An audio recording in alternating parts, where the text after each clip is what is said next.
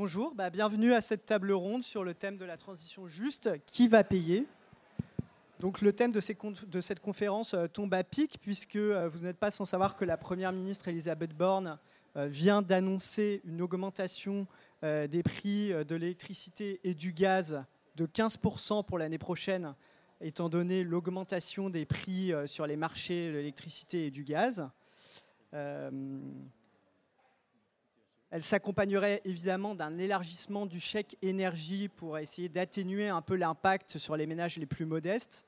Mais la question évidemment, c'est est-ce que c'est euh, durable Est-ce que c'est suffisant Est-ce que les Français vont pouvoir payer leurs factures d'électricité et de gaz à l'avenir? On voit que dans d'autres pays européens, les factures ont bien plus euh, explosé.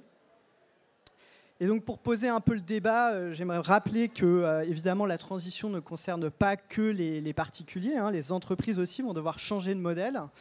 Et euh, en mai dernier, le, MEDEF, le, mouvement patronal, présentait une étude assez intéressante qui montrait que les investissements des entreprises vont devoir augmenter énormément, de 10 à 13 par rapport à ce qu'elles investissent déjà pour pouvoir faire leur transition écologique.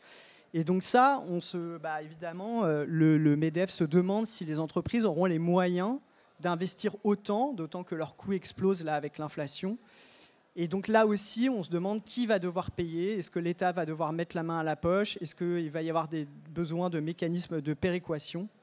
Et euh, dans tout ça, il y a un cadre européen qui s'élabore, qui s'appelle euh, Fit for 55 euh, en bon français. C'est-à-dire qu'il va falloir diminuer nos gaz à effet de serre de 50%, de 55% pardon, d'ici à 2030 par rapport aux, émissions de 1990. Et donc là aussi se pose la question de savoir comment on va euh, rendre ça supportable pour les citoyens européens, puisqu'il devrait y avoir des mécanismes de taxation dans le secteur des transports et du bâtiment. Donc c'est toutes ces questions qu'on va se poser avec nos intervenants aujourd'hui.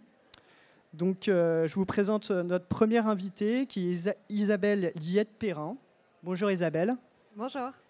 Vous êtes secrétaire générale du lobby climatique citoyen. Donc c'est une ONG née aux États-Unis vous essayez de convaincre nos dirigeants politiques de s'attaquer aux défis climatiques et vous militez, je crois, pour l'instauration euh, d'un mécanisme, euh, d'un prix du carbone, en fait, on peut dire d'une sorte de taxe carbone sur les énergies fossiles. Et donc, évidemment, le problème de cette taxe carbone, c'est qu'elle peut être insupportable pour les gens, comme on l'a vu avec le mouvement des Gilets jaunes. Et donc, vous proposez des solutions pour la rendre acceptable aux yeux de nos citoyens, si j'ai bien compris. Excellent résumé. Je vous présente nos autres intervenants. Donc, euh, à ma droite, euh, je vous présente Sébastien Delpont. Bonjour. Bonjour Sébastien. Vous êtes directeur du développement conseil chez Greenflex. En gros, si j'ai bien compris, ce que vous faites, c'est que vous accompagnez des entreprises et des collectivités pour faire leur transition euh, dans une logique de développement durable, donc pas que l'énergie, mais sur tous les sujets qui ont trait au climat. Et euh, vous allez nous dire aussi quels sont vos, constats. Quand on préparait cette conférence euh, cinq minutes par téléphone, vous nous avez dit il suffit pas de faire des photocopies recto-verso dans les entreprises pour, euh, pour changer. Donc vous allez nous dire comment vous faites pour accompagner les entreprises et quels sont vos constats pour rendre cette transition juste. Et enfin, j'accueille Nicolas Perrin. Alors Nicolas, vous êtes le responsable RSE de chez Enedis. Vous allez nous rappeler ce qu'est Enedis parce que je crois que tout le monde ne sait pas forcément ce que c'est. Donc, c'est euh, la distribution d'électricité en France, hein, l'opérateur qui distribue l'électricité en France. Et vous voulez, euh, je crois, euh, insister sur le fait qu'il va falloir maintenir des mécanismes pour que tout le monde ait à peu près l'électricité au même prix, qu'il n'y ait pas des gens qui veuillent un peu autoconsommer, autoproduire de l'électricité et ne pas enfin, exercer de solidarité dans le réseau. Donc euh, vous allez nous expliquer tout ça. C'est peut-être un petit peu résumé ce que je viens de dire. Mais on va commencer avec Isabelle, qui va nous expliquer, qui va nous, nous, donner son plaidoyer pour une taxe carbone ou un prix du carbone juste qui permette à tout le monde de, de le supporter. Merci.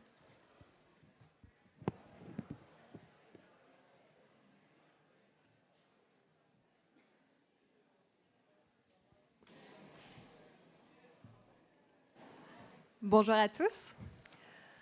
Le titre de cette table ronde, Transition juste, qui va payer, euh, nous fait clairement comprendre que l'argent est le nerf de la guerre. D'accord, très bien. Mais comment on se partage ces efforts? Comment on se répartit les coûts? Dans les négociations internationales, on a très souvent des accords sur les objectifs à atteindre, beaucoup plus rarement des, consensus sur les moyens et les financements.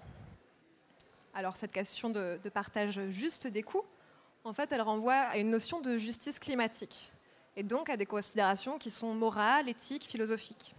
Et si vous le voulez bien, c'est sous cet axe que je vais aborder mon plaidoyer aujourd'hui. Je vais commencer par vous parler de la Convention cadre des Nations Unies pour le réchauffement climatique.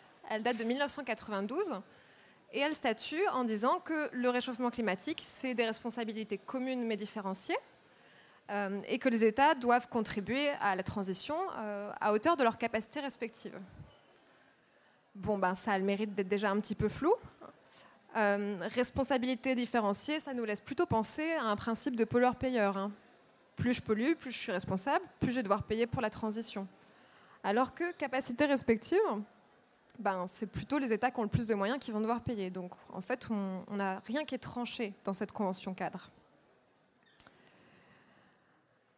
On a trois grands principes de partage de l'effort qui existent quand on parle de, euh, transition climatique.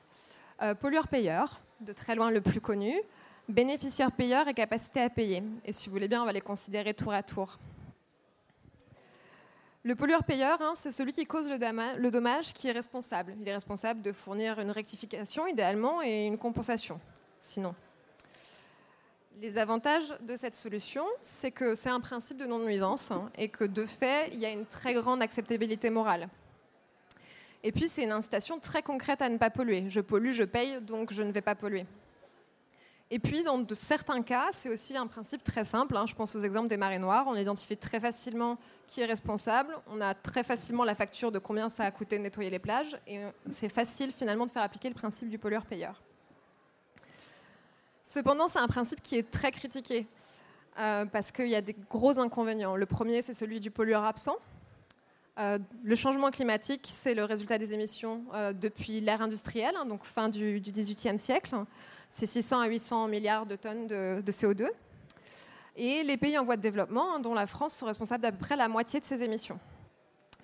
Donc, si on applique euh, bêtement le principe du pollueur-payeur, c'est à eux de financer la transition des pays en voie de développement. Or, euh, l'objection qu'on a souvent, c'est celui du pollueur absent. Les personnes qui ont pollué sur cette période sont mortes. Est-ce que c'est juste de faire porter aux générations futures euh, la pollution émise par leurs grands-parents? La deuxième grosse objection, c'est celle du pollueur ignorant. Si je ne connais pas les conséquences de mes actions, est-ce que j'en suis encore responsable? Euh, Dans le cas du changement climatique, on a un consensus scientifique qui arrive dans les années 1980. Le premier rapport du GIEC, c'est 1990. La diffusion dans les médias est encore plus tardive. Donc est-ce qu'on peut juger que ces fameux grands-parents étaient responsables de la pollution qu'ils ont émise et puis encore, à l'heure d'aujourd'hui, si la plupart des gens sont familiers avec le réchauffement climatique, ils ont du mal à en prendre la mesure. Donc on est aussi sur une certaine forme d'ignorance. Enfin, on a une objection très importante qui est celle du pollueur pauvre. Euh, dans des pays où tout ou partie de la population n'a pas les moyens de payer pour la transition, euh, quelle est la priorité? Est-ce que ce n'est pas plutôt le respect des droits fondamentaux des plus démunis? Donc ce principe, qui paraît très intuitif, dont on entend beaucoup parler dans les médias et euh, qui paraît très simple, en fait en pratique est un peu difficile à appliquer. Et on arrive assez rapidement sur le principe du bénéficiaire-payeur. Le bénéficiaire-payeur, c'est celui qui, bénéficie qui est responsable. si je dois prendre un exemple concret, si le vêtement que je porte a été fabriqué en Chine à partir du tissu produit au Bangladesh, ce n'est pas la personne qui fait du tissu au Bangladesh, celle qui fait la couture en Chine ou celle qui a fait le transport, qui peut être jugée responsable euh, de la pollution qui a été émise pendant ces activités. C'est sans doute moi qui achète mon t-shirt à low cost. Donc c'est sur ce principe moral-là que se base le principe du bénéficiaire-payeur. C'est aussi un principe rectificatif, un principe de, non-nuisance, qui à ce sens a plutôt une bonne acceptabilité morale, et euh, qui a l'avantage de remédier à toutes les problématiques du pollueur-payeur. C'est aussi une solution simple à la responsabilité historique, puisque nous bénéficions du développement économique de la France hein, euh, permis par les émissions du passé. Et eh ben, même si miraculeusement, on arrêtait totalement d'émettre aujourd'hui, on aurait encore euh, finalement un rôle à jouer dans le financement des actions euh, climatiques des autres pays à titre de réparation pour les bénéfices dont on profite. Les gros inconvénients de ce format, c'est que ben, on, peut, on peut considérer que les bénéficiaires sont non consentants. Hein. J'étais pas là au moment où on a émis de la pollution depuis le début de l'ère industrielle, donc j'ai pas donné mon accord pour les bénéfices que je reçois, donc je ne vois pas pourquoi je devrais payer aujourd'hui. Ou sinon, et c'est encore plus problématique, la difficulté de quantifier les bénéfices. Vous avez déjà sans doute entendu que 100 compagnies euh, sont responsables de 71% des émissions de gaz à effet de serre des 30 dernières années. Très bien. À qui ont bénéficié ces émissions de gaz à effet de serre? À ces compagnies? À leurs clients? Et s'il y a un peu des deux, ce qui est probablement le cas, comment on se répartit euh, ces bénéfices et donc comment qui paye Loin d'être évident.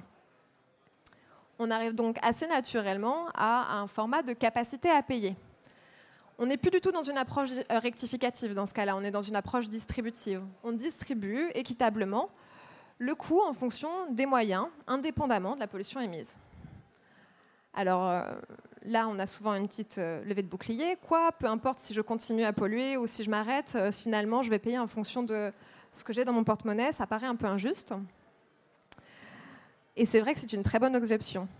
L'avantage de ce principe, c'est qu'il est très très simple. Pas besoin de connaître le pollueur ou de, quantifier les bénéfices. Hein. Il suffit de connaître, euh, par exemple, le PIB par habitant. Très pratique à, l'échelle internationale. Bon, le consensus moral euh, est beaucoup plus délicat. Mais il est possible. Hein. Euh, vous adhérez probablement, au moins en partie, à cette approche, car c'est le même principe que celui d'assistance à personne en danger. Si je fais un malaise ici aujourd'hui, on va s'attendre assez naturellement à ce que soit la personne la plus compétente. Cher exposant, je la laisse terminer. Le de chaussettes solidaires dans les allées du salon va commencer. Nous vous remercions de leur réserver le meilleur accueil. Ça sera fait. oui, donc si je fais un malaise devant le défilé de chaussettes, par exemple, et qu'on va s'attendre assez spontanément à ce que ce soit la personne la plus compétente qui me vienne en aide. Hein. Un médecin, s'il y en a à proximité, à défaut un sauveteur secouriste du travail. On est sur un principe de bienfaisance. Dans ce cas-là, pouvoir implique devoir. Et quand on pense euh, à l'enjeu de préserver le climat, euh, on pense à préserver les intérêts vitaux de l'ensemble de l'humanité, en fait. Donc le parallèle avec une assistance à personne en danger est tout à fait possible. Si on opte du coup pour, cette capacité à payer, euh, on arrive sur une solution où finalement c'est les pays les plus riches qui paient en raison d'un devoir d'assistance aux plus pauvres et puis aux générations futures. Donc, si on prend mon joli slide, à gauche, on a plutôt des choses qui sont très acceptables d'un point de vue politique. À droite, on a plutôt des choses qui sont plutôt simples à mettre en place si on arrive à se mettre d'accord. Super. Pardon, je vais un peu vite. Le problème, c'est qu'on est dans une situation d'urgence climatique. On n'a pas vraiment le temps pour des querelles philosophiques. Alors comment fait-on? Eh ben, La très bonne nouvelle, c'est que quelle que soit l'approche euh, que l'on adopte, on retrouve les mêmes pays en haut. Et je me suis permis de vous inclure ce petit imprimé écran d'une excellente vidéo du youtubeur Philoxime, que je vous recommande chaleureusement. Elle rentre encore plus dans les, détails que ce que je viens de faire, si vous voulez plus d'informations sur, euh, sur euh, ces principes de répartition des coûts. Et on voit que peu importe, pollueur-payeur, bénéficiaire-payeur, capacité à payer, on a les mêmes gros poids lourds finalement dans le financement de notre transition. Hein. On a les États-Unis, l'Europe élargie et puis la Chine. Donc finalement, on, sait qui doit payer cette transition. Euh, et puis, euh, si on veut ajuster un petit peu plus finement les contributions, eh ben, on peut, de manière très pragmatique, peut-être adopter une approche hybride entre euh, ces trois, entre ces trois principes, puisqu'on va retrouver les mêmes contributeurs. Et ces approches hybrides, eh ben, elles existent déjà il y a une ONG qui s'appelle Eco Equity, qui a une formule qui pondère pollueur-payeur et puis capacité à payer. Avec cette formule, ils estiment l'effort que devrait faire chaque pays euh, sur la scène internationale pour financer la transition, et puis ils comparent aux efforts réels. Je ne vais pas vous cacher qu'il y a encore un petit peu de travail. Et puis, euh, ben, l'association euh, pour laquelle je milite, qui s'appelle le Lobby climatique citoyen, propose aussi une, une, approche qui est hybride. C'est une approche de prix carbone avec reversion de, de, l'argent récupéré au foyer. Alors pourquoi on est sur une approche hybride ici ben, Parce que le prix carbone, euh, on est sur une taxation de la pollution, on est très très concrètement sur du pollueur-payeur. Plus je consomme, plus je pollue, plus je suis taxé. Très bien. Mais euh, le format de réversion, en fait, permet que les revenus de cette taxe soient redistribués aux ménages Et cette approche redistributive, eh ben, elle fait peser finalement un peu plus ce financement euh, sur euh, les ménages les plus aisés. Et par exemple, ce, euh, format est mis en pratique en Autriche à partir de ce mois-ci. Donc c'est une approche très pragmatique qui a déjà des applications dans le monde. Au Canada, ça fait des années que c'est en service. Les ménages reçoivent tous les mois un chèque avec cette réversion. Et ça marche très très bien. À 17h, en avant-première, le groupe La Poste dévoile son nouveau timbre d'une série, La Terre et les Hommes. Rendez-vous sur leur stand PU26.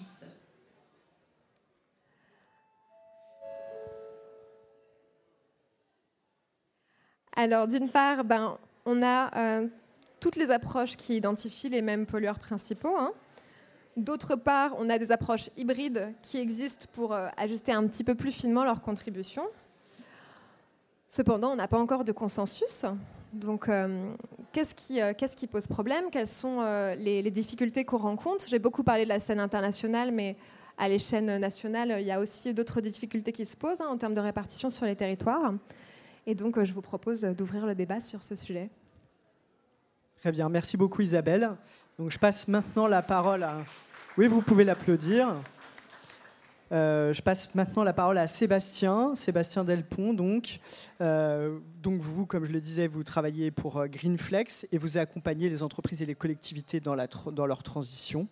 Donc, expliquez-nous un petit peu qu'est-ce que vous faites au quotidien et ce que vous pouvez nous apporter sur, sur la transition juste. Quels sont les enjeux, à votre avis, qui vont être importants? Bonjour à tous. Euh, donc mon métier au quotidien, vous l'avez exposé, c'est d'accompagner des acteurs qui ont envie de changer. C'est plus l'heure de faut-il et où je dois aller. C'est l'heure de comment et comment je finance cette transition. Parce que c'est assez bien exprimé, mais les efforts de sobriété sont nécessaires, mais ils ne seront pas absolument suffisants. C'est 10 à 20% du chemin qu'on fera par de la privation ou de la sobriété. Le reste du chemin, c'est investir investir parce qu'on a beau optimiser sa chaudière fuel, il y a un moment, il faudra la supprimer, la changer et prendre autre chose. Donc, la vraie vie, c'est que pour réussir cette transition, il va falloir investir et payer. Et un monde bas carbone, c'est un monde plus capitalistique. Qu'est-ce que ça veut dire? C'est que dans un monde passé, je mettais 10 euros sur la table pour acheter une chaudière. Chaque année, j'allais payer 10 en combustible. Donc ça me coûtait 100 in fine sur 10 ans, mais j'avais mis 10 l'année 1, 10 l'année 2, 10 l'année 3 un monde bas carbone, c'est que pour le même prix, je vais mettre 90 l'année 1 et 1 chaque année les 10 années suivantes. Parce que j'ai isolé mon bâtiment, donc j'ai plus de facture, mais j'ai mis beaucoup d'argent au départ pour isoler. J'ai installé des panneaux solaires, un réseau intelligent, donc des investissements l'année 1, et je paye peu derrière. Mais ce que ça veut dire, c'est qu'in fine, sur 10 ans, j'ai payé 100, mais dans un cas, j'ai demandé 90 l'année 1 au banquier, dans l'autre, j'ai demandé 10 au banquier. Et donc ça change fondamentalement l'économie des entreprises ou des collectivités, parce qu'elles doivent aller voir leur banquier pour dire euh, je vais te demander 9 fois plus d'argent que d'habitude. Ah bon? Et tu as 9 fois plus d'habitants Tu as 9 fois plus de salariés Tu as 9 fois plus de chiffre d'affaires? Non. Pour le même niveau d'activité, j'ai besoin d'investir beaucoup, beaucoup plus.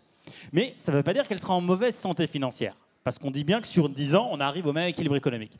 Mais ça change profondément la façon de faire des affaires et profondément les finances des publics citoyennes ou des entreprises dans la façon de le préparer, si on veut le faire pour de vrai et investir sérieusement à la hauteur de l'enjeu.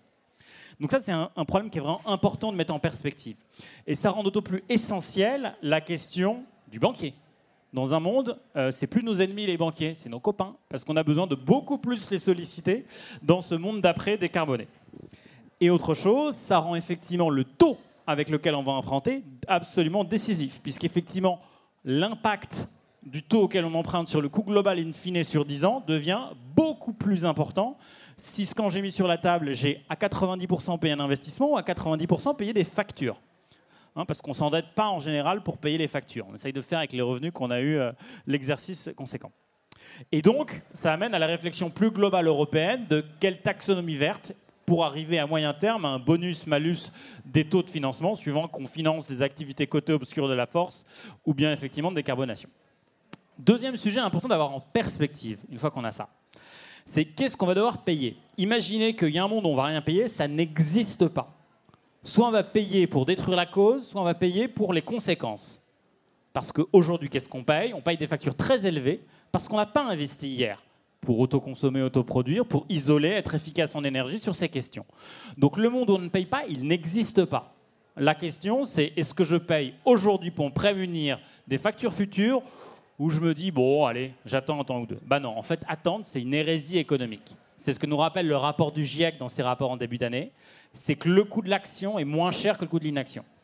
Donc aujourd'hui, il y a des gens qui se disent je repousse à plus tard, ça a l'air compliqué, oh, je vais devoir aller emmerder mon DAF pour lui demander des budgets. Bah, en fait, c'est un acte courageux, sain et radin d'aller l'emmerder aujourd'hui et pas demain. Parce que demain, ça va coûter beaucoup plus cher. Et ça, toutes les études. Et on peut encore tenir et relever le défi climatique si on investit massivement dans les dix années à venir. Donc ça, c'est un sujet qui est aussi fondamental. Hein, parce qu'aujourd'hui, qu'est-ce qu'on fait? Quand on aide, et c'est bien, il y a une douleur énergétique de gens qui n'arrivent pas à payer leurs factures et il faut les aider. Mais concrètement, on traite la douleur énergétique. Concrètement, il y a des gens qui ont un cancer, on leur paye l'aspirine pour que ce soit moins douloureux. Mais ce serait bien aussi de payer l'anticancéreux. Parce qu'à un moment, on ne guérit pas les cancers avec de l'aspirine, même s'il faut traiter la douleur. Donc c'est pas l'un ou l'autre, c'est l'un et l'autre. Mais mettre dix fois plus d'argent dans l'aspirine qu'on en met dans l'anticancéreux, c'est pas forcément une bonne stratégie long terme si on veut s'en sortir. Donc c'est quand même un sujet qu'il faudra qu'on traite, et de toute façon, ça va coûter.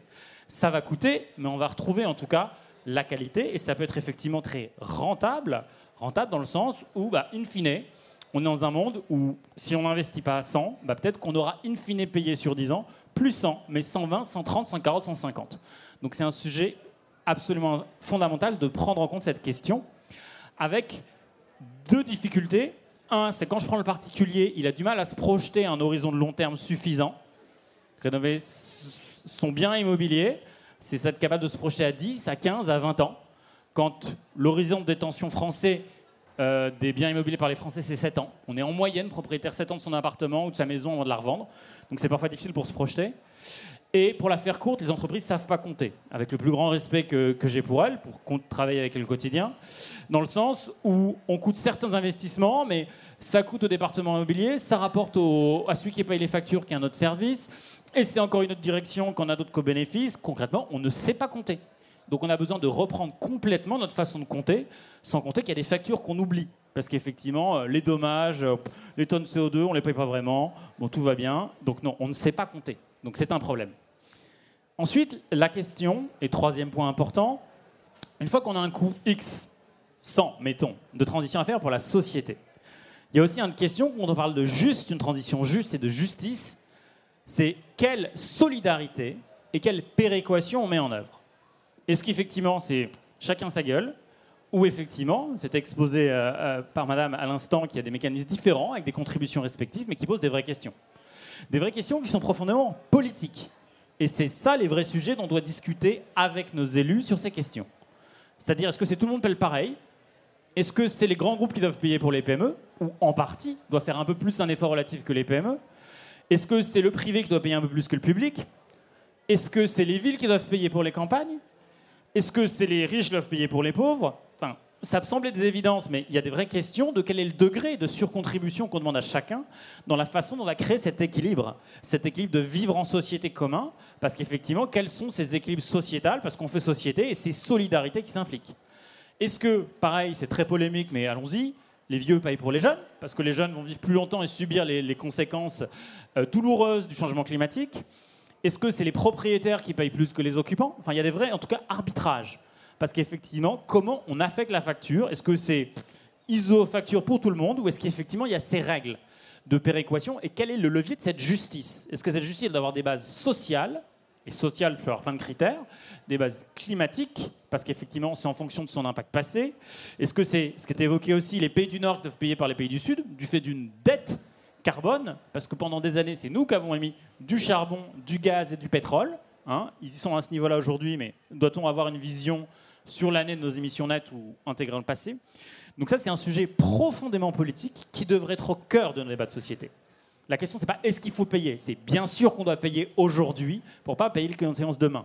La vraie question, c'est pas faut-il payer, c'est comment on se le répartit entre nous et comment on crée, s'il faut, ces mécanismes de solidarité hein, qui seront probablement au cœur des échanges. Et, la, question des réseaux, on a un exemple tout à fait intéressant que monsieur illustrera, je pense. Et dernier sujet qui est important, c'est dans quel ordre on fait les choses? C'est quand même magnifique dans les échecs de taxes carbone, euh, béret rouge, euh, gilet jaune. C'est qu'il y a un truc qui peut sembler du bon sens paysan qu'on était un foutu de faire. C'est qu'on a dit aux gens voici l'addition, je te présenterai le menu après.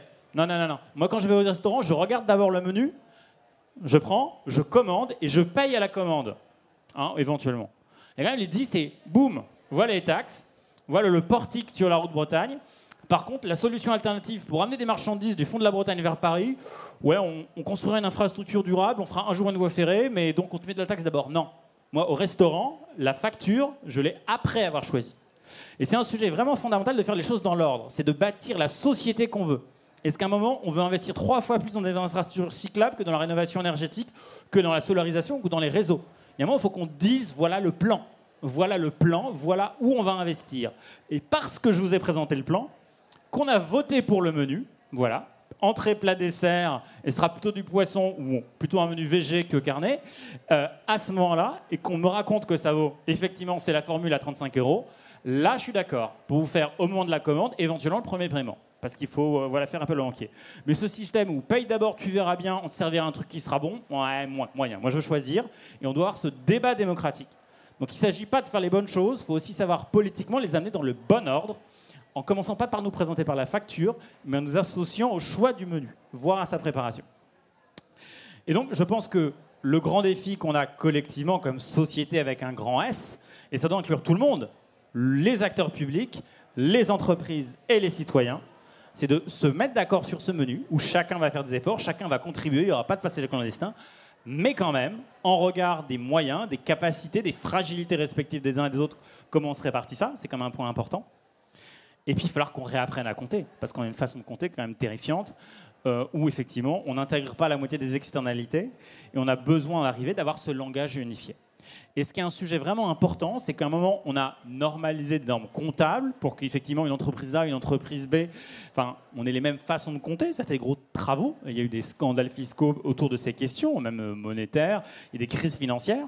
Le vrai sujet qu'on va avoir maintenant, c'est de normaliser la façon dont on compte ces externalités. C'est pas, ah, moi je compte les temps de retour à 10 ans, moi je compte à 25. Euh, moi, je compte une taux de la tonne CO2. Moi, je compte pas le prix de la tonne CO2. Je compte une coût de CO2 à 10, moi à 100. Euh, moi, je compte les conséquences du changement climatique qu'il va falloir réparer parce que les mers vont être un, mètre au-dessus de ce qu'elles sont aujourd'hui. Et qu'il y a plein de gens en bord de mer, ils n'auront plus de maison. Euh, donc comment on fait ça? Donc effectivement, il y a un vrai sujet qui va de se dire aussi comment on se met d'accord comme société sur comment on compte.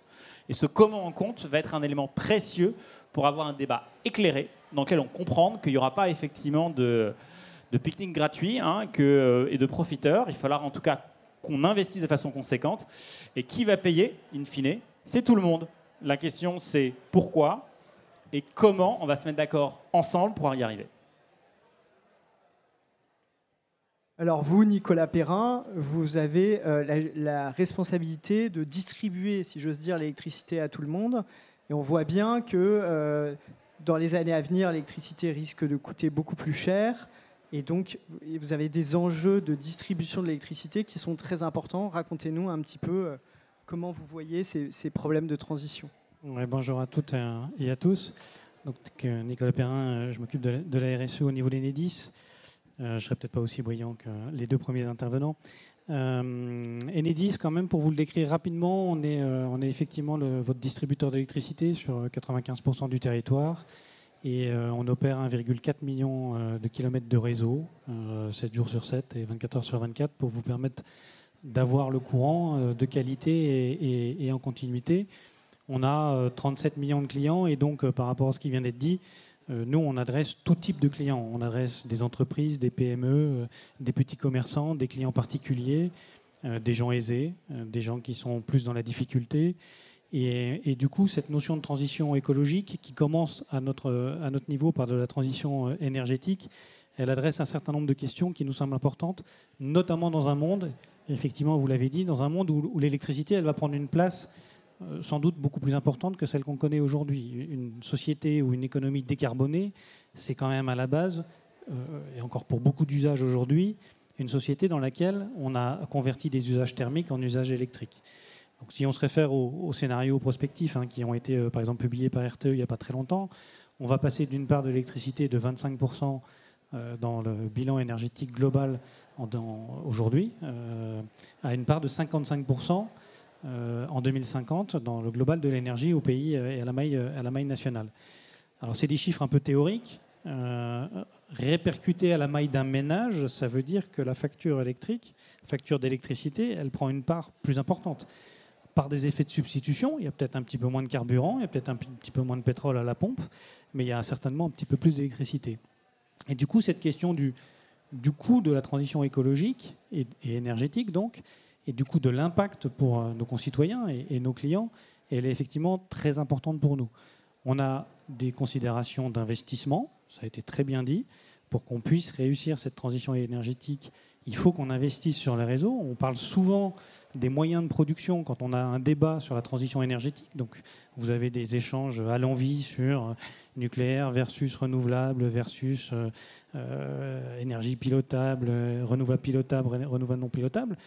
Il y a quand même parfois, et on partage cette peine avec euh, nos collègues du réseau de transport, il y a même parfois un grand oublié dans le débat, ce sont les réseaux. En fonction des moyens de production que vous allez installer sur le territoire, et en fonction notamment de leur émiettement, de leur décentralisation, vous allez avoir besoin de plus ou de moins de réseaux. Donc aujourd'hui, nous, on s'est projeté dans, le cadre de la, PPE, et on a besoin... La PPE, faut peut-être rappeler la programmation pluriannuelle de l'énergie. Et, euh, et, on a besoin, on va investir de l'ordre de 61 milliards d'euros entre 2021 euh, et, 2028.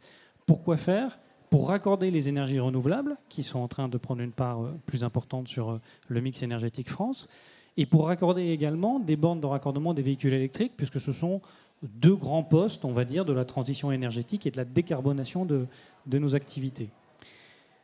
Quand on a dit ça, euh, on a posé un, constat qui est un peu sur la feuille, qui est un peu techno, et je, l'accepterai. Pour pouvoir faire fonctionner un système électrique, et, on est en train de le vivre un peu, et on va le vivre certainement cet hiver, on est quand même dans un système qui doit être physiquement régulièrement équilibré. on doit produire autant que ce qu'on va consommer, et donc ça induit nécessairement aujourd'hui des mécanismes de solidarité mécanisme de solidarité euh, européen. Et on voit bien que quand ils font défaut, c'est ce qu'on est en train de vivre et ce qu'on va vivre euh, euh, l'hiver à venir, hein, à la maille européenne. Quand ces mécanismes font défaut parce que les gens qui devaient produire ou pouvaient produire ne produisent pas, on se retrouve dans des situations difficiles. Concrètement, ça veut dire que quand un pays ne produit pas assez d'électricité, un autre pays envoie l'électricité pour permettre d'arriver au même au niveau de la demande d'électricité. Oui, si, elle en a les moyens. si elle en a les moyens et qu'elle arrive déjà à, organiser la propre dessert de son territoire. Donc on a des mécanismes, on a une, espèce de solidarité européenne. C'est pas forcément euh, Enedis qui l'opère, donc je, ne la détaillerai pas forcément. C'est plutôt une interconnexion au niveau des réseaux de transport. On a nous une, solidarité entre les territoires euh, à la maille nationale. Je vous ai dit qu'on était présent sur 95% du territoire. Euh, l'énergie, et notamment par exemple l'énergie, alors historique d'ailleurs, hein, les, centrales, les centrales nucléaires ou les barrages hydroélectriques, vous arrivez assez rapidement à voir où ils sont positionnés sur le territoire national. Mais les nouveaux moyens de production renouvelables, ils sont à 60% créés dans le domaine rural. La consommation, elle n'est pas dans le domaine rural, elle est plutôt dans la métropole, elle est plutôt dans le domaine urbain. Donc on doit être en capacité d'organiser une solidarité entre les territoires pour que l'énergie qui est produite à un endroit soit consommé à un, autre endroit. Et pour ça, bah, ça crée nécessairement du réseau. Et puis on doit gérer un troisième niveau de solidarité, un niveau de solidarité individuelle, euh, qui est que bah, quand on parle de l'énergie, euh, on est tous là ici dans, un, dans une agora dans laquelle il y a une certaine dépense énergétique, hein, on peut le dire comme ça, en termes en termes d'équipement. c'est aussi à ramener au niveau des 12 millions de clients qui vont avoir froid cet hiver ou des 4 millions de clients qui sont en grande précarité énergétique et qui n'ont pas forcément les moyens de se chauffer euh, au niveau euh, auquel vous êtes certainement tous, euh, toutes et tous dans la salle, habitués à vous chauffer. D'où la nécessité d'organiser des mécanismes de solidarité qui se traduisent, pour ce qui nous concerne, par un mécanisme de péréquation qui fait que bah, vous payez votre électricité sur la part acheminement, donc un petit tiers de votre, facture, euh, le même prix que vous soyez à Nantes, euh, à Paris dans tel arrondissement, euh, à Bordeaux ou dans une commune rurale du Gers. Et cette transition énergétique, si on avait un credo qui, pourrait faire lien commun entre les trois interventions qu'on vient d'avoir. Cette transition énergétique et cette transition écologique, pour qu'elle soit juste, il faut qu'elle soit solidaire. Et le réseau peut être non seulement un moteur d'accélération de cette transition énergétique, mais un moteur également de solidarité entre les territoires, entre les citoyens, pour pouvoir euh, assurer une, transition écologique juste et, solidaire. Alors, on va ouvrir un petit peu le débat. Euh, Sébastien Delpont, vous disiez, il faut d'abord avoir le menu avant de payer. Et le problème, moi, la question que j'ai envie de vous poser, c'est est-ce qu'il ne faut pas justement qui est la facture pour que les gens changent leur comportement. Hein. C'est tout, toute la question du prix du carbone. Et j'aimerais avoir un peu plus de détails opérationnels sur comment on fixe un prix du carbone tout en redistribuant à des populations. Euh, euh, c'est pas la même chose si on habite sur un territoire rural et qu'on gagne 2000 euros, si on habite euh, en ville. Et donc, il y a des choix publics à faire sur qui on indemnise. Et en même temps, on ne veut pas indemniser trop parce que sinon ça veut dire que les gens ne réduisent pas leur consommation. Donc il y a des tas de choix à faire qui sont extrêmement complexes. Donc je voudrais en savoir un peu plus, euh, Isabelle, peut-être sur euh, la façon dont vous vous proposez d'appliquer euh, un prix du carbone à l'échelle française, peut-être puis à l'échelle européenne. Alors la solution qui est proposée donc par le lobby climatique citoyen, c'est un prix du carbone sur les énergies fossiles. Donc déjà, c'est euh, important à signaler parce qu'un prix du carbone, ça peut être appliqué sur des tas de choses. Hein. Actuellement, euh, l'Union européenne a déjà un prix du carbone qui existe pour euh, les transports, par exemple. Quand on applique un prix du carbone sur une énergie fossile, ça va ensuite impacter toute la chaîne de valeur, hein, parce qu'on utilise des, énergies fossiles pour tout faire. Hein. Les biens, les services, tout nécessite la consommation d'énergie fossile. Donc effectivement, on va se retrouver avec la totalité des biens et services qui vont augmenter en prix. La solution qu'on propose inclut donc une réversion, comme vous le disiez, pour euh, compenser les ménages pour ce surcoût dans leur vie quotidienne. Et euh, la problématique de cette réversion, c'est comment la redistribuer. Alors, il y a plusieurs scénarios possibles. Euh, il y a des scénarios solidaires, effectivement, où on a une redistribution plus importante aux ménages les plus démunis. Euh, et euh, il y a une redistribution à part égale. Chaque foyer reçoit le même montant. C'est très simple en fait. Plus je consomme, plus je suis taxé, donc plus je vais payer. Et ensuite, peu importe le niveau que j'ai, enfin mon niveau de consommation, je vais recevoir le même montant. Ce que recommande CCL, c'est euh, de redistribuer équitablement entre tous les foyers, donc par part fiscale. Pourquoi? Parce que euh, euh, euh, cette, manière de reverser la taxe carbone est déjà redistributive en fait. Ce qui se passe, c'est que les gens qui payent le plus de taxe carbone, c'est les gens qui consomment le plus. Et les gens qui consomment le plus, sans surprise, ce ne sont pas les ménages les plus démunis. Donc en fait, les ménages les plus démunis sont relativement peu impactés par une taxe carbone par rapport aux foyers les plus aisés. Et de facto, euh, avec une réversion euh, à part égale entre tous les foyers, donc euh, par part fiscale par exemple, on se retrouve déjà sur une solution où les ménages les plus démunis sont gagnants.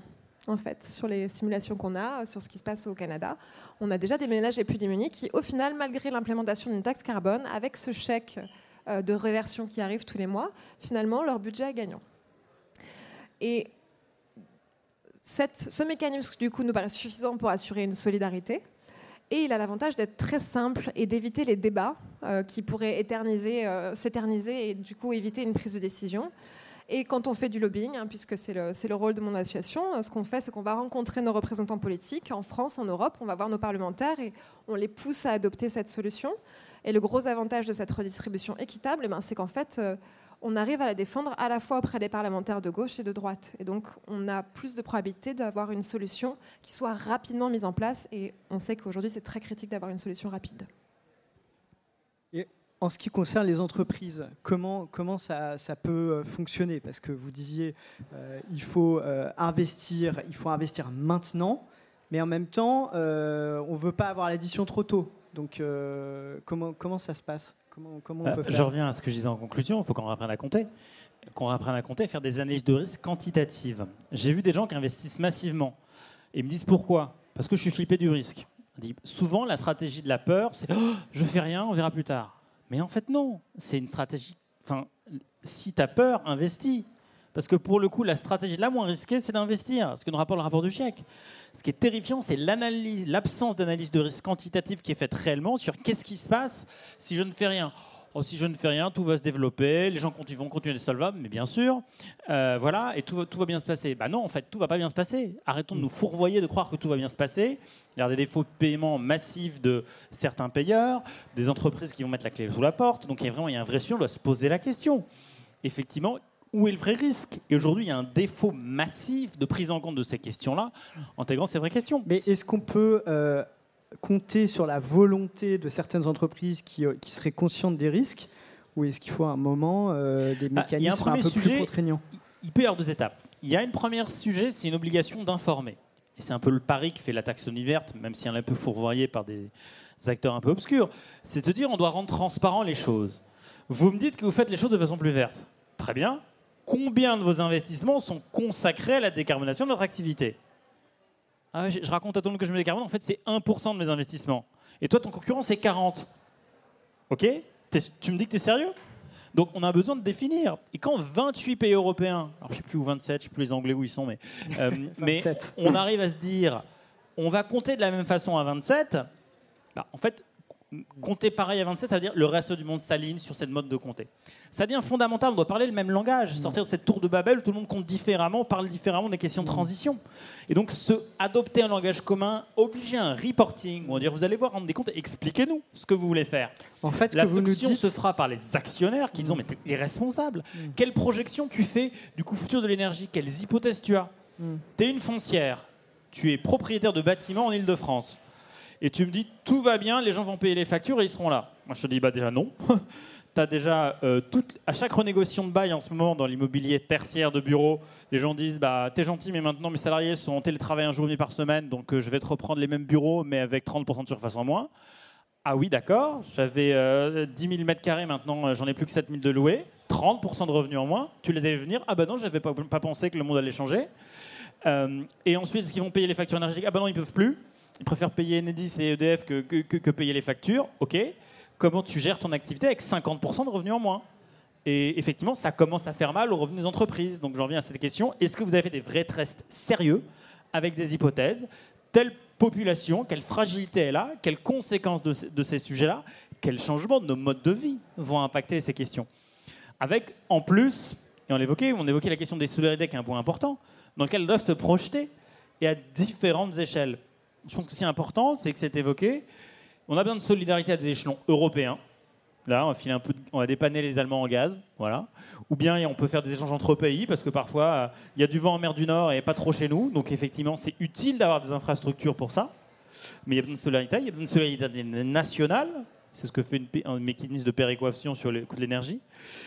Et pourquoi pas aussi à des échelons locaux on a, par exemple, quand on parle d'invendus alimentaires récupérés par des associations, il y a des sujets sur lesquels ce n'est pas les invendus de Brest qui sont envoyés à Bastien. Hein. On est à des solidarités plus locales entre euh, nourrir ceux qui n'ont pas effectivement les moyens de se Il faut arriver à travailler nouvellement, en tout cas ces échelles. Et surtout, un point important aussi, c'est qu'il y a un truc qui est dangereux, c'est les solidarités invisibles. Combien de personnes ont conscience que quand on est un urbain, qu'on est un par intramuros, concrètement, on sponsorise énergétiquement les gens qui vivent en périurbain. Parce qu'aujourd'hui, il y a plein de gens qui se sentent piégés. Parce qu'ils disent aujourd'hui, si j'ai un kilomètre de câble pour 10 000 consommateurs dans Paris intramuros, un kilomètre de câble pour 60 consommateurs dans, dans, des territoires moins denses, concrètement, il a coûté le même prix à Enedis, hein, le, le, kilomètre de tuyau. Forcément, s'il y a plus de consommateurs autour des tuyaux, ça revient individuellement moins cher. Mais on a dit tous les Français ont le même prix. Très bien, c'est une solidarité territoriale entendable. Mais est-ce que vous êtes conscient que les urbains sont en train de financer effectivement les acteurs du périurbain? Eux, ils ne sont pas conscients, ils ont leur maison individuelle et ils se disent on m'oublie, il n'y a plus de service public. En fait, non, tu es surbénéficiaire de services publics par rapport aux gens des villes. Mais tu pas au courant, parce qu'on t'a pas expliqué. Et c'est vrai que c'est important de mettre ça sur la table, parce qu'effectivement, ça a amené à des choix où les gens, parfois, ont l'impression d'avoir été piégés. On m'avait pas dit tout ça. On m'avait pas dit que dans un monde avec plus de degrés, on m'avait pas dit que dans un monde où les prix des carburants allaient faire plus 30%, je serais en incapacité de rembourser mon prêt immobilier et devoir sacrifier ce confort de vie dans lequel je me projetais. Donc c'est des sujets qui sont pas anodins. Ils doivent intégrer les entreprises dans leur analyse de risque. Alors Nicolas Perrin, en vous écoutant, moi je pensais au mécanisme euh, sur les producteurs d'énergie renouvelable. Hein. Aujourd'hui, on en a peu conscience, mais comme les prix de l'électricité ont explosé sur les marchés, ces producteurs qui avaient un prix garanti par l'État pendant des années pour développer les renouvelables, ils reversent à l'État une partie de leurs revenus euh, exceptionnel, ce qui est en fait une sorte de mécanisme de, solidarité euh, dans, le, système de production électrique finalement. Euh, une partie du bouclier tarifaire, il est financé par les profits qu'auraient pu faire les producteurs d'énergie renouvelable. Est-ce que je me trompe? Non, vous vous trompez pas, mais le mécanisme qu'on observe aujourd'hui, c'est un mécanisme de crise. Et ce dont on est en train de parler, c'est une transition. Et je ne suis pas forcément euh, pour être un spécialiste de la crise, euh, et notamment des aléas climatiques, puisqu'on a des réseaux qui sont fortement soumis aux aléas climatiques. On ne peut pas forcément gérer une transition de la durée avec des mécanismes de crise. Donc la philosophie peut être bonne, le mécanisme en lui-même peut peut-être être réinterrogé. Ça ne veut pas du tout dire qu'il n'est pas bon, hein, mon propos, mais il est pris dans un moment où on doit prendre des, solutions et, des décisions très rapides il va falloir qu'on organise peut-être d'autres mécanismes pour pouvoir passer cette transition dans la durée. Euh, transition, d'ailleurs, en, toute honnêteté, euh, c'est un terme qu'on utilise souvent. C'est parfois un terme qui, cherche un peu à, gommer un autre terme qu'on pourrait appeler transformation. Hein. Euh, transition écologique, c'est en fait une transformation de nos sociétés. Il faut l'avoir en tête. Dans ce qu'on a dit, on a dit plusieurs choses. Alors, j'en commence par une pour ne pour, pour, pour, pas l'oublier. Rapidement, euh, s'il vous plaît, parce qu'après, on ouvrira les questions à la salle. Il y a de la solidarité euh, dans un sens, comme ça a été développé par, euh, par Sébastien.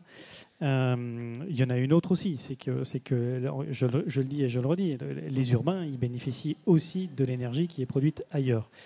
et donc, ces solidarités, ce qu'on est en train de se dire, c'est qu'elles sont parfois difficiles à identifier, elles sont croisées et 1 n'est pas toujours égal à 1, ou en tout cas sur la même temporalité. Et donc, il y a un premier travail qui est d'identifier. Et ça, moi, j'y crois à titre personnel très important. Ça a été dit euh, de deux façons différentes, que ce soit pour le carbone ou que ce soit pour notre empreinte écologique. C'est qu'on a une difficulté, qu'on soit une entreprise ou qu'on soit un individu, à identifier clairement quelle est notre empreinte écologique. Avec un, petit, euh, un petit biais humain qui est c'est toujours le voisin qui a une empreinte écologique supérieure à la mienne. Toujours le voisin qui est plus riche que soi et qui peut payer aussi euh, exactement, exactement. Les taxes. Or, on a une empreinte écologique. Faites votre bilan euh, carbone, par exemple. Allez sur un site euh, sur Internet, vous en trouverez un. Faites-le sérieusement. Vous allez certainement considérer certaines questions d'une façon totalement différente avant ou après avoir fait votre propre bilan carbone. D'accord? Et c'est un petit geste, ça va vous prendre cinq minutes. Mais en faisant ce petit geste, vous allez faire une requête Google et vous allez consommer d'énergie. Vous n'en avez pas forcément conscience de cette énergie que vous allez consommer, de cette empreinte énergétique. Donc il y a un enjeu d'identification et, je ne vais évidemment pas vous dire que le mécanisme d'attaque est bien ou est pas bien, ce n'est pas ma responsabilité aujourd'hui. Il a un avantage, c'est qu'il faut qu'on trouve un moyen de conscientiser notre empreinte écologique et énergétique. Ça, c'est indéniable parce qu'on n'arrivera pas forcément à faire basculer des individus et des collectifs tant qu'on n'aura pas individualisé. On a un deuxième sujet qui est l'anticipation. On va avoir une transformation de nos sociétés, des infrastructures qui sont liées à cette société, et donc on doit être en capacité d'avoir la meilleure anticipation possible sur quelles seront ces infrastructures, d'accord? Et on n'a pas de problème avec l'autoconsommation hein, dès lors qu'elle est reliée au réseau. Euh, quelles seront ces infrastructures dont on a besoin pour faire fonctionner des sociétés, des collectifs? Ça, ça, nous tient effectivement particulièrement à cœur, et donc on a besoin d'avoir cette, identification. Et le troisième sujet, ça a été partagé également, il faut qu'on parle le même langage. Et là-dessus, je serais peut-être un petit peu plus euh, positif, mais euh, taxonomie et CSRD, ça nous aide quand même aujourd'hui à parler le même langage. Donc taxonomie, c'est, euh, je les confonds toujours, la, directive, et CSRD, c'est non, la taxonomie, c'est le règlement européen. CSRD, c'est Corporate Sustainable. je ne sais plus quoi, directive, qui nous permet de définir des indicateurs de soutenabilité qui vont enfin avoir au moins une définition commune. Quand je dis une définition commune, je peux vous dire que quand vous vous, vous, amusez pas, hein, on doit le faire. Quand vous commencez à les calculer d'un point de vue concret dans l'entreprise, euh, et que vous avez l'habitude de travailler avec des indicateurs labellisés, parce que là-dessus, la France est quand même plutôt bien structurée, on va dire ça comme ça, euh, vous avez des niveaux de compréhension qui sont très très différents. Hein. Et, quand vous comprenez pas exactement ce que dit le texte en français, vous retournez au texte en anglais pour être sûr de bien avoir compris exactement quelle était la pensée du législateur européen. Donc on est à ce niveau de détail quand même. On n'est pas tous, je serai un petit peu plus négatif, on n'est pas tous alignés là-dessus. Hein. Euh, je vous passe euh, euh, les débats qui ont lieu actuellement sur les normes comptables entre l'Europe et les États-Unis. Oui, c'est ça. Il y a un enjeu assez caché de lutte d'influence sur les normes comptables entre les États-Unis et l'Europe. Absolument. Et, et, on voit qu'on a des choix de société qui sont particulièrement différents entre, entre ces deux composantes. Euh, et tout ça, on doit faire avec. Donc, on doit faire avec conscientisation, on va dire ça comme ça, conscientisation, euh, identification. On doit faire avec anticipation. C'est maintenant qu'on fait, doit faire effectivement des choix euh, qu'on va connaître pendant les 30 à 40 années qui vont nous suivre. Hein. On est en train de parler de choix industriels, donc on est en train de parler de solutions va avec lesquelles on va vivre pendant plusieurs dizaines d'années à venir.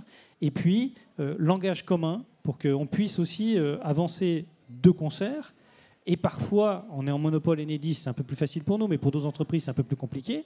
Dans un contexte concurrentiel, se battre avec les mêmes armes, euh, qu'on soit une entreprise française, espagnole, allemande euh, ou hongroise. Alors, est-ce qu'il y a des gens dans la salle qui ont envie de poser des questions à nos intervenants?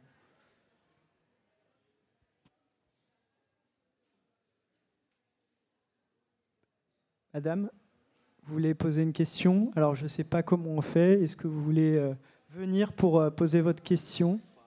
Ah, le, micro arrive, pardon.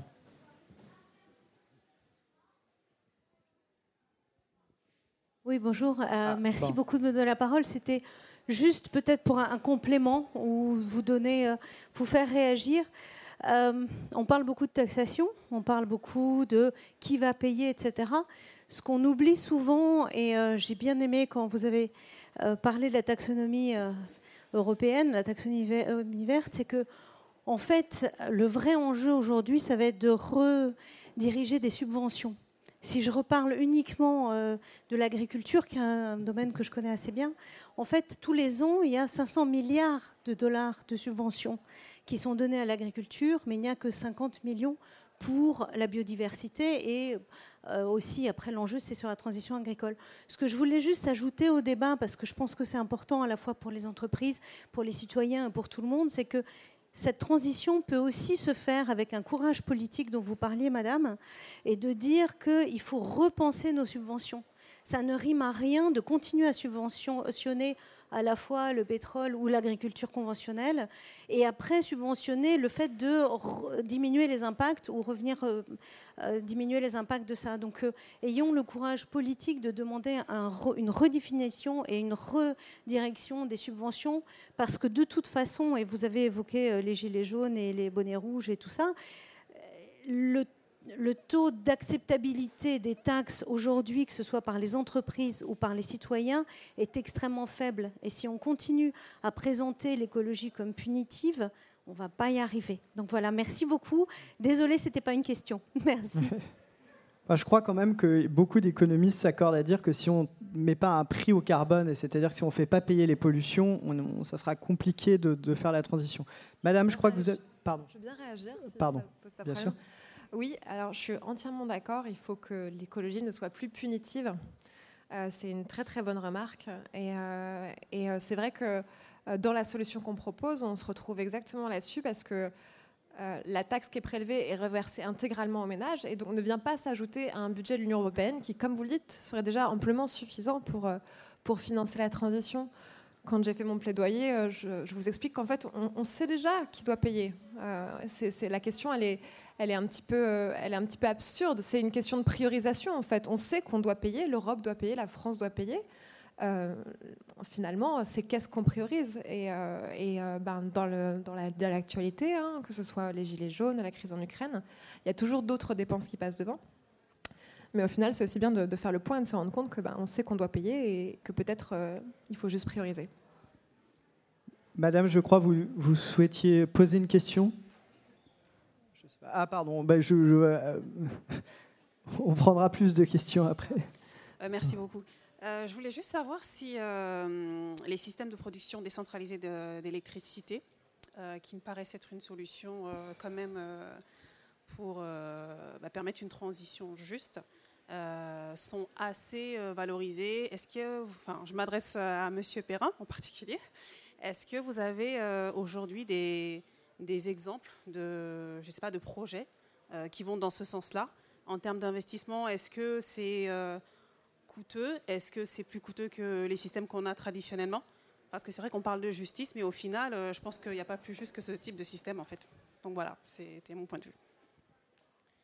Alors, je ne sais pas ce que vous appelez des exemples ou des visibilités. Euh, oui, nous, aujourd'hui, on raccorde sur le réseau de distribution 98% des, des, nouvelles, euh, des nouvelles productions décentralisées. Et ce que j'entends par production décentralisée, c'est les deux moyens de production qui sont le plus proches de la rentabilité, c'est euh, les panneaux solaires, photovoltaïques, et les éoliennes. Euh, c'est ce qui nous permet voilà, de, contribuer à la transformation du mix énergétique qui est prévu dans la programmation pluriannuelle de l'énergie. on en fait tous les jours. On en fait quatre fois plus qu'en 2020. On raccorde quatre fois plus d'installations qu'en 2020. Et ça va durer comme ça encore pendant dix ans pour qu'on soit aux 70 euh, gigawatts hein, dont je vous parlais. Euh, pour vous comparer, euh, aujourd'hui, enfin en 2021, on avait 34 gigawatts de raccordés sur le réseau. 34 gigawatts, c'est à peu près 27, 25, on va réacteurs nucléaires raccordés déjà en, production décentralisée.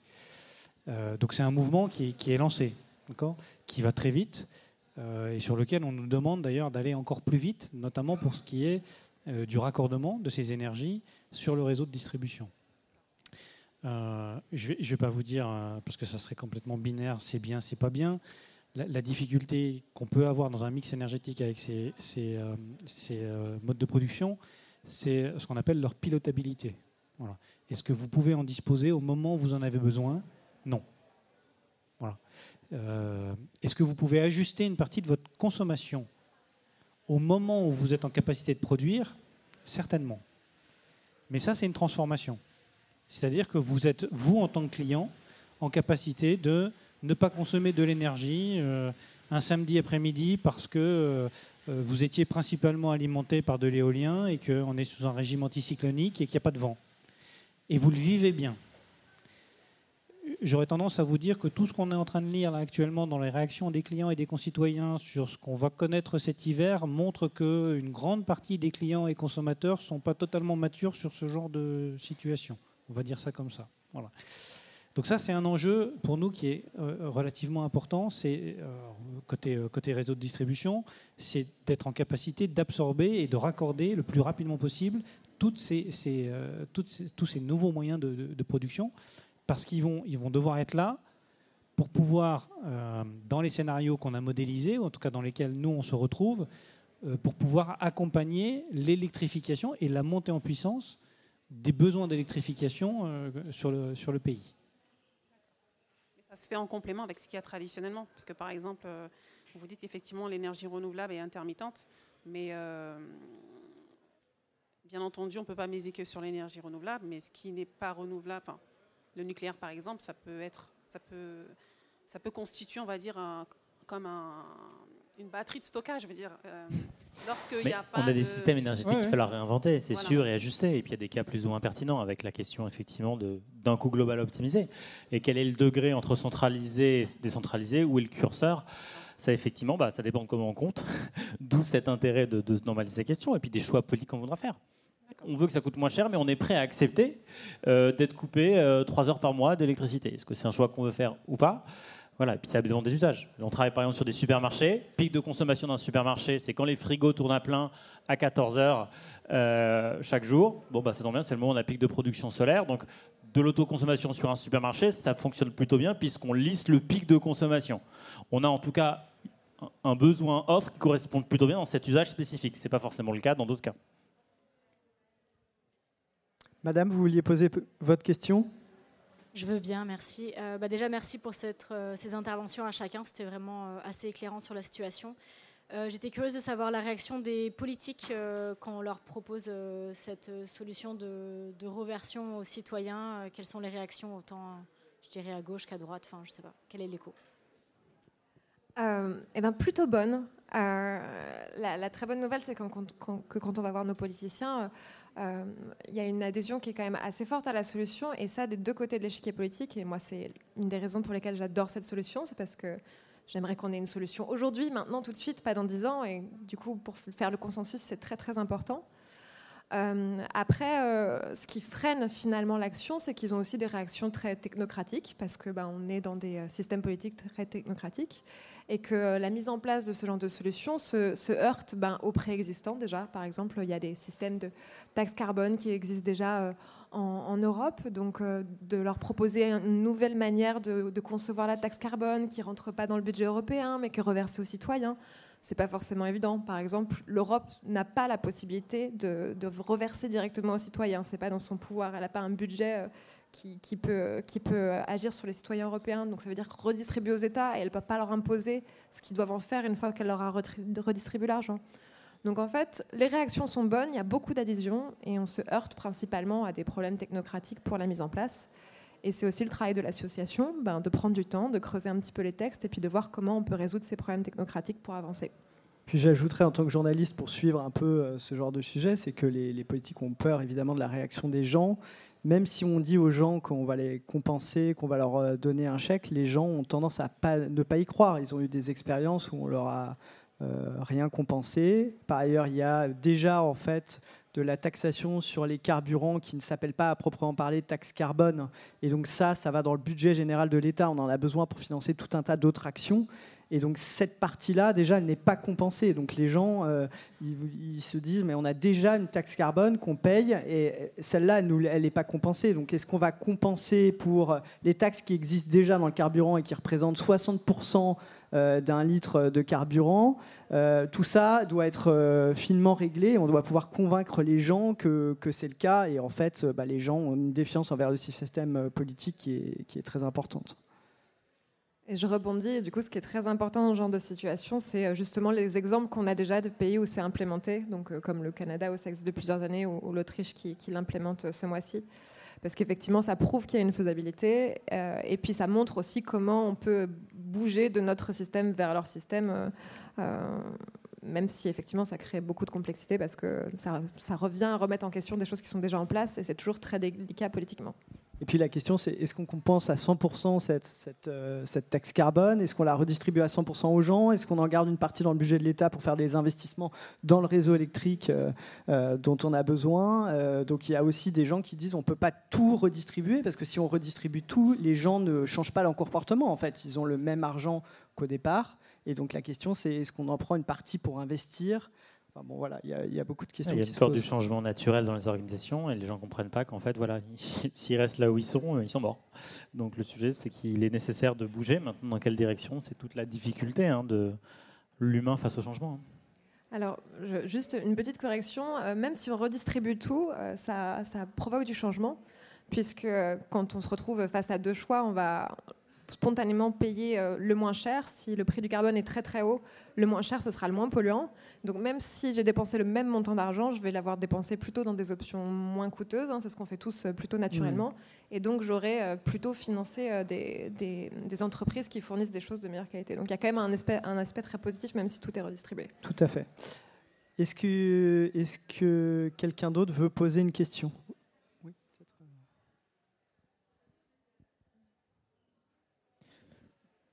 Peut-être enchaîner vos deux questions, on fait une réponse commune. Euh, bonjour, Alice Guérin, euh, je travaille à la mission RSE de la Banque de France. Moi, je me posais la question de est-ce que cette transition juste et ce sujet-là arrivent à, transformer aujourd'hui les entreprises ou est-ce que c'est plutôt un sujet enfin, émergent où vous voyez que à la fois euh, stratégiquement ça pose question comment, comment ça se passe en tout cas d'un point de vue entreprise? La perspective que j'ai pour les fréquenter, c'est qu'ils aiment bien les règles claires, les entreprises. Tu leur dis telle taxe et c'est très cher, ok, ils s'ajustent et ils vont vendre des activités. Une entreprise qui dure, c'est une entreprise qui change. Donc en tout cas, s'ils ne veulent pas bouger, ils sont morts. Donc la question, par contre, ce qu'ils aimeraient, c'est être capable de se projeter pour anticiper, faire ses plans d'investissement. De planification écologique, elles veulent la faire aussi à leur échelle et savoir si on va, en tout cas la finalité FSK, si la, la, mesure qui est proposée sera mise en œuvre ou pas, à quel horizon.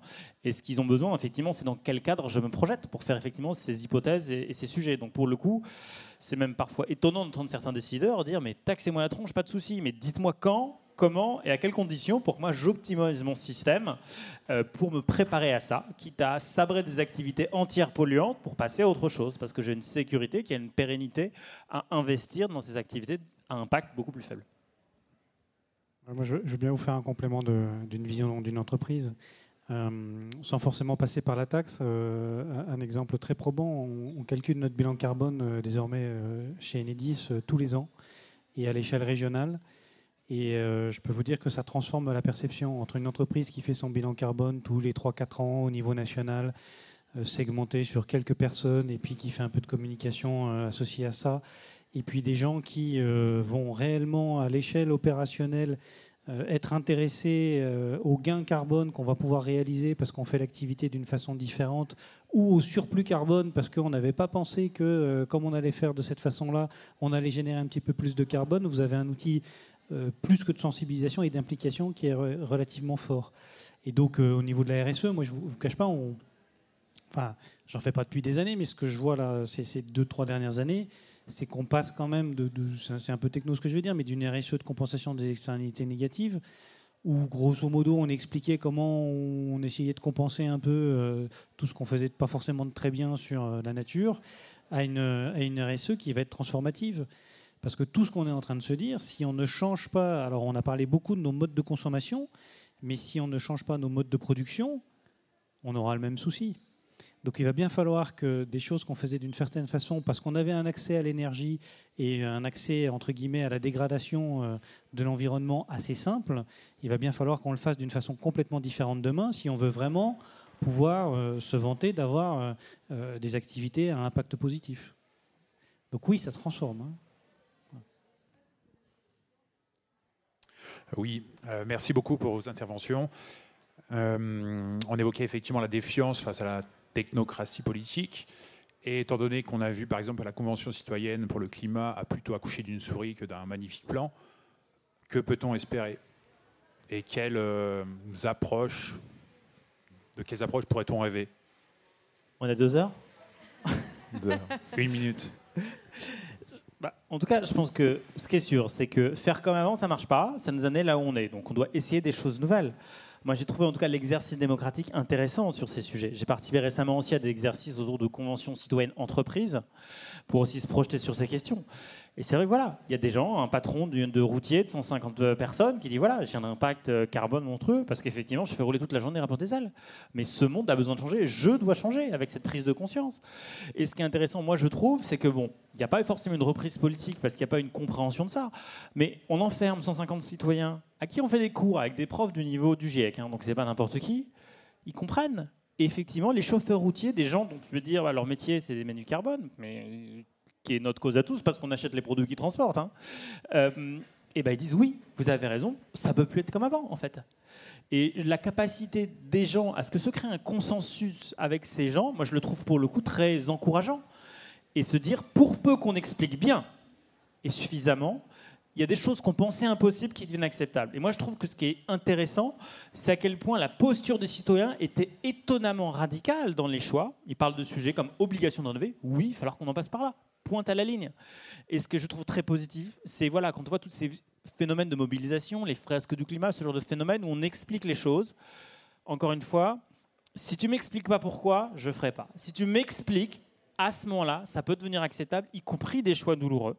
Et je pense qu'il y a un vrai chose à apprendre. J'ai envie de retenir le positif de, ce, de, cet exercice citoyen et comment il est mené à plus grande échelle. Et la crainte, je pense, du politique, c'est de se dire il y a 66 millions de Français qui n'ont pas eu les cours du rapport du GIEC où ils ont passé 150 heures avec des gens qui leur expliquent les enjeux de la mobilité, les enjeux des réseaux, les enjeux de l'alimentation et qu'il y avait une inacceptation citoyenne. Mais ça pose la vraie question, en tout cas, de la formation en masse à ces sujets des, citoyens. Si, je peux me permettre d'avoir un avis un peu plus nuancé sur la Convention citoyenne sur le climat, moi, ce que j'ai vu, par exemple, Isabelle vient de plaider pour une taxe carbone avec redistribution, on voit que les citoyens ont tout de suite repoussé cette solution et dit nous, on ne veut même pas mettre le doigt là-dedans.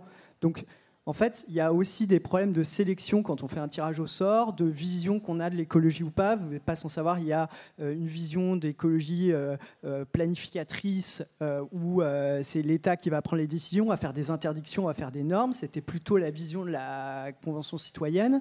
Et il y a une vision qui est plus, bah, on va s'appuyer sur le signal prix, on va redistribuer, etc. Donc c'est deux visions de l'écologie qui sont totalement respectables et qui s'opposent. Et en fait, c'est sans doute un peu pour ça que ça n'a pas été repris au niveau du gouvernement parce qu'ils ne s'attendaient peut-être pas à, ce que ça prenne cette orientation-là. Et donc, en fait, on voit qu'il y a quand même des.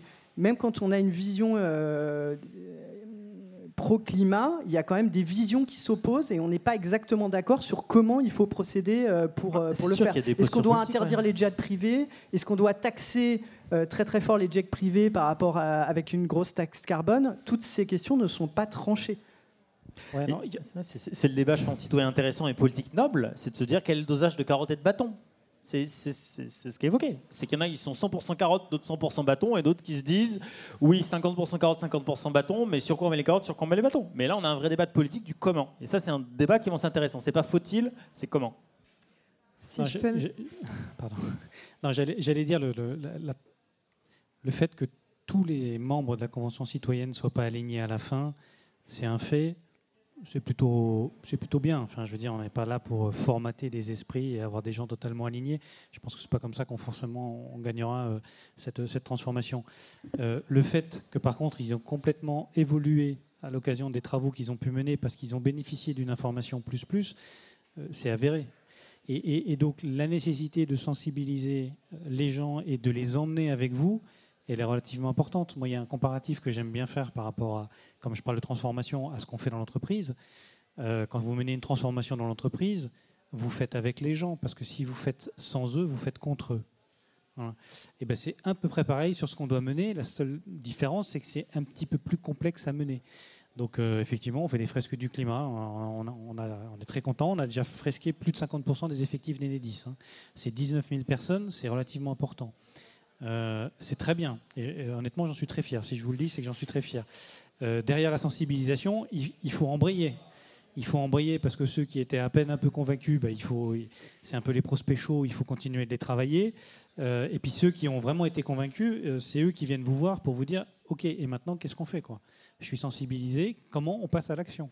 Et nous, on commence à avoir des collectifs horizontaux, hein, ce qu'on appelle les collectifs horizontaux dans l'entreprise, donc qui ne dépendent pas du management, qui commencent à s'organiser pour être force de proposition et transformer de l'intérieur l'entreprise. Donc c'est que ça fonctionne. C'est un peu plus compliqué peut-être au niveau de la société. Il y a plein d'autres euh, acteurs, euh, leaders qui, euh, qui s'en chargent ou qui s'en chargent pas ou qui dévoient les, les, messages de temps en temps. mais, mais, en tout cas, c'est une force. Enfin, je veux dire, on peut voir le verre à moitié vide, et vous avez raison, il y a quand même eu quelques difficultés. On peut voir aussi tout ce que ça peut commencer à apporter dès lors qu'on est capable de l'exploiter dans la durée. Isabelle euh, Liette-Perrin, peut-être pour conclure, parce qu'on est, euh, on est hors de la, du temps qu'on nous avait accordé. C'est ça d'être les derniers, on peut déborder. Euh, alors déjà, j'adhère avec tout ce qui a été dit. et je me permets d'ajouter que ben, c'était une première, cet exercice. Moi, j'espère qu'on en aura d'autres. Et je pense que si on en a d'autres, je suis intimement persuadée que progressivement, euh, ça va rentrer dans notre conception des systèmes politiques et que les conclusions euh, seront beaucoup plus acceptables par les citoyens, on leur fera plus confiance parce qu'on réalisera qu'effectivement ils sont bien formés, etc. Ça aura une plus grande acceptabilité politique et à partir de là, nos décideurs pourront plus difficilement euh, mettre de côté les conclusions de ce genre d'assemblée. Donc voilà, c'était une première, je pense qu'il ne faut pas désespérer, j'espère qu'on en aura d'autres et qu'elles porteront encore de plus en plus leurs fruits. Après, on ne peut pas cacher que ben, ce n'est pas le système politique majoritaire qui est en place actuellement. Euh, on a un système politique qui est préexistant et euh, ben, d'une certaine manière, on doit travailler avec. Euh, et moi, je vous invite, hein, tous autant que vous êtes, quand vous avez quelque chose à dire, à le dire à vos, représentants, en fait. Parce qu'ils sont là pour ça, pour vous représenter. Donc, n'hésitez pas à bombarder de mails, bombarder de mails votre député, bombarder de mails votre maire, et, et faites-lui savoir ce que vous pensez, parce que finalement, vous avez le pouvoir. On peut facilement avoir l'impression que nos contributions sont nulles, mais si j'ai vraiment découvert une chose en commençant à faire du, lobbying, hein, ce, très gros mot, c'est qu'en fait, ben, quand j'envoie un, petit mail à mon député, il m'écrit, il me répond, il me reçoit. quoi. Et, je lui parle et il m'écoute. Et encore plus surprenant, je lui apprends des choses. Parce qu'en fait, il ne peut pas être compétent sur tout et en tant que député, il doit traiter des centaines de sujets. Donc, même le petit rendez-vous qu'il a avec moi, ben, en fait, il, va apprendre quelque chose qui va peut-être impacter sa décision. Donc, faisons aussi avec le système politique qu'on a. N'hésitez pas à, contacter vos représentants. Et puis, si jamais vous voulez un petit peu d'aide pour le faire, eh ben, vous êtes les bienvenus chez CCL.